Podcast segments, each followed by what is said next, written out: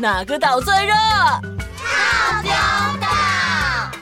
嗨，我是小艺，欢迎来到童话套丁岛，一起从童话故事里发掘生活中的各种小知识吧。我们都在套丁岛更新哦。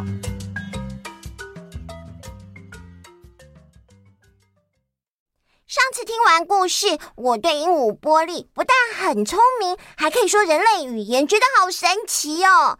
所以啊，我就上网查了一下，鹦鹉是不是真的那样？结果我发现呢、啊，鹦鹉是真的很厉害哎。哦，是哦。嗯嗯，在动物界啊，鸟类是排名前几名聪明的。鹦鹉虽然很厉害，嗯，但是好像还不是最聪明的呢。根据科学家实验。鸟类中最聪明的是乌鸦，乌鸦的智商大概是人类的五到七岁哦。日本有的乌鸦啊，会把核桃放到马路上，让路上的车子开过去，把外面的硬壳压破，等到没车的时候，再飞过去把核桃吃掉呢。哇，真是太酷了！嗯、没想到乌鸦那么聪明耶！啊，那鹦鹉呢？鹦鹉也很聪明哦，在科学家的实验中说。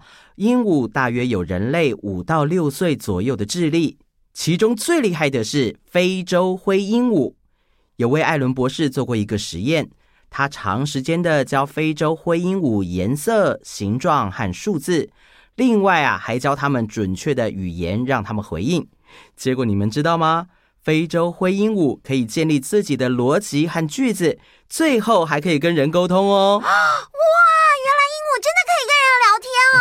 对呀，但是要培养他们说话是要有耐心的哦，不是马上就可以的。这个啊，就像我们学习任何事物一样，也是要一步一步慢慢的来。只要持续不断的努力，一定会有成绩的。嗯。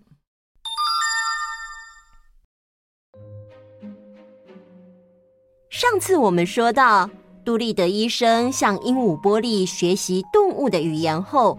帮动物看病时，因为动物朋友可以跟医生说自己哪里不舒服。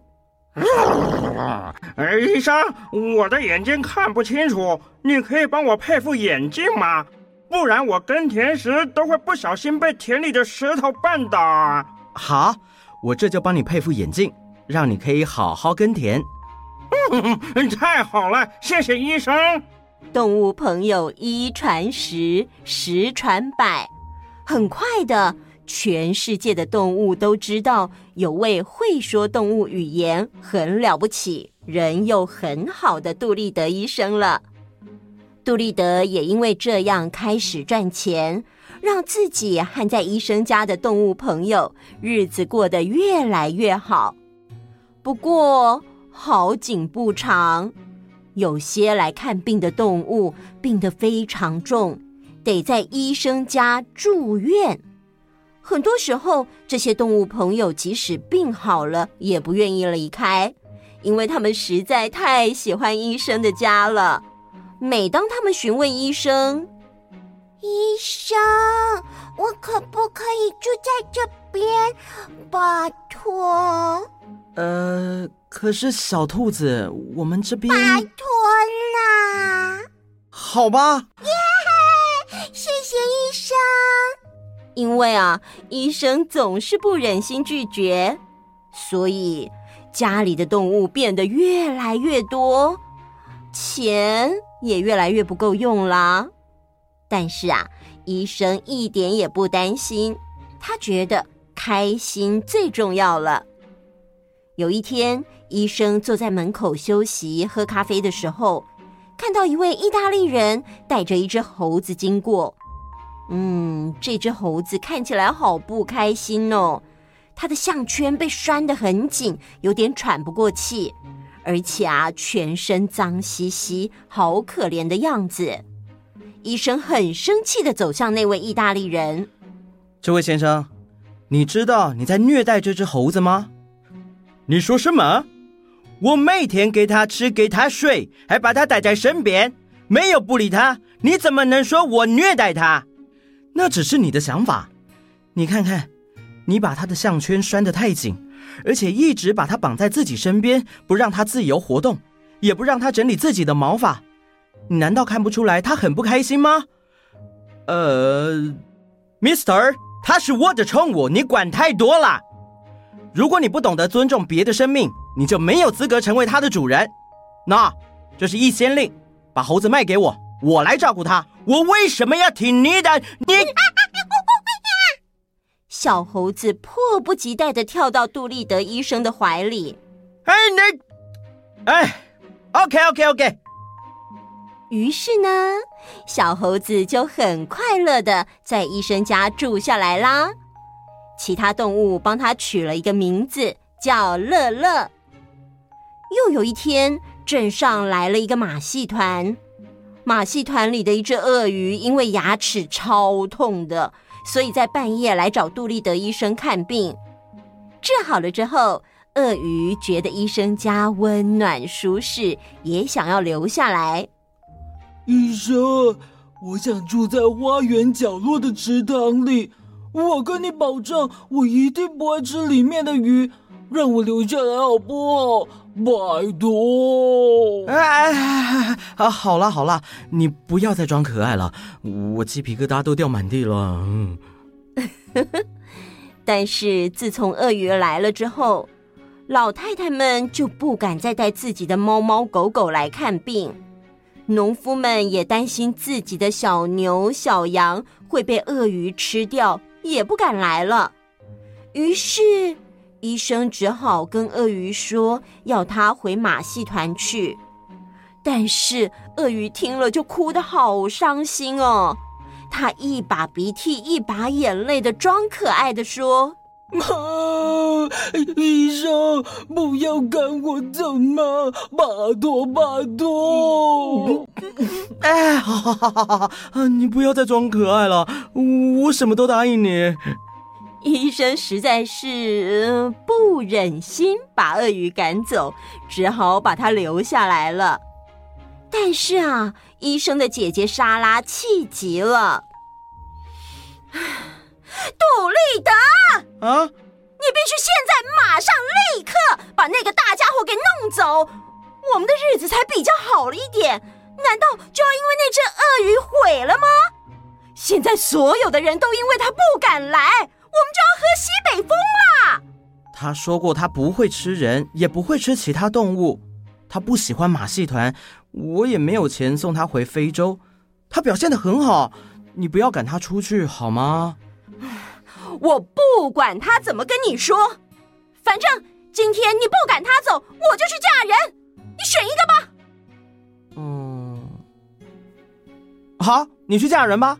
我不能自私的阻止你去追求你的幸福。你你好，我就去嫁人。哼。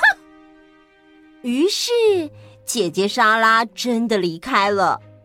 从此家里就只剩下医生一个人和好多好多的动物。哎呀，这样就没有人可以帮忙管家了耶。嗯，还有啊，医生如果没有帮动物看病，这样就没有钱买食物了耶。大家不就要饿肚子了吗？所以啊，很快的家里就没钱了，有那么多张嘴要吃饭。家务也没有人要料理，更没有收入支付账单，日子过得好艰苦哦。但是啊，乐观的医生一点都不担心。他常常说：“要是钱没有被发明出来，我们的日子一定会过得更好。只要我们开心，没有钱又有什么关系呢？”动物们也觉得医生说的很有道理。所以啊，大家就各自分配工作，有的打扫家里，有的在庭院里种菜，收成之后再拿到门口去卖。虽然赚的钱不多，但是日子过得好开心。在某个冬天的夜里，当大家都聚在暖烘烘的火炉旁，听着杜立德医生读着他自己写的书时，突然听到猴子乐乐急急忙忙的跑进来，大声的叫着说：“医生，我刚刚收到一个非洲表哥的口信，他说在那里的猴子都得了一种非常可怕的传染病，已已经有好多好多猴子都死了。他们听说过有位可以跟动物沟通的杜立德医生，希望你可以去非洲帮他们对抗这个疾病。我很乐意去非洲啊，只是我恐怕没有足够的钱买船票。嗯，哎，说不定我可以借到一艘船，自己开船去。我认识一个水手，他的孩子出麻疹时是我治好的，也许他会愿意把他的船借给我呢。第二天一大早，医生就去向水手借船了。回来的时候带回好消息，水手答应把船借给他们。来自非洲的鹦鹉波利、猴子乐乐和鳄鱼都好开心哦，因为他们终于可以回到家乡非洲了。除了波利、乐乐跟鳄鱼要一起去之外，我会带着小狗旺财、鸭子嘎嘎、小猪。还有猫头鹰图图，其他的朋友们都要先请你们先回自己家里，等我们从非洲回来之后，再让大家搬回来哦。哦，阿牛也想去的说。对呀，让我们一起去嘛，拜托。拜托啦，兔兔说也要去，我阿牛也想去。不行，你们装可爱也没用，因为船不大，我们不能全都一起去。鹦鹉波利在年轻的时候就是坐着船从非洲来的，所以他告诉医生该准备大量的硬面包和牛肉罐头，以及指北针和大量的缆绳等等。唉，真是伤脑筋，又是钱。唉，我去拜托水手向杂货店老板说说看，能不能赊一点东西给我们，等我们从非洲回来之后再把钱还他。水手马上就带回大家需要的东西，他们很快的收拾好行李，然后就由捎来口信的燕子带路之下，起航前往非洲了。哇，去非洲哎，好酷哦！真的好酷哦。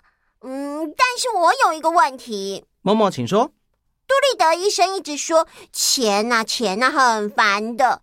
嗯，那钱是谁发明的呀？其实钱呐、啊，并不是特定的人发明的哦。在远古时代，人们用以物易物的方式交换需要的东西。就算在现代，也有极少数的原始部落是这样的。像是我有猪肉，你有牛肉，那我们来交换，只要双方都同意，交易就可以完成。但是后来，随着交易越来越复杂，大家开始觉得用东西来换东西太不方便了，因为身上不可能总是带着猪肉或牛肉嘛，那会很容易臭掉。对耶、嗯，所以啊，就想出可以轻巧携带的东西来做交易。听说最早的钱是用贝壳或矿石之类的东西哦。后来人们又发明用金属铸造钱币。再后来演变成货币钞票，现在都是由国家统一铸造，而且各国都有自己特定的图案可供辨识，可以防止伪。对，四声。嗯，伪造。要记住哦，个人不可以私自制造货币，那是犯法的哦。那我们今天的故事就先说到这里喽，下次我们就要开始航向大海了。再次感谢很多朋友在粉丝专业以及 IG 留言鼓励我们。嗯，所有的留言我们都会看哦。有什么想问我们的问题，我们知道的也都会回答。故事中提到的很多资讯，我们也会抛在 IG 和专业上。再次谢谢大家的支持与喜欢。那我们下次见，拜拜。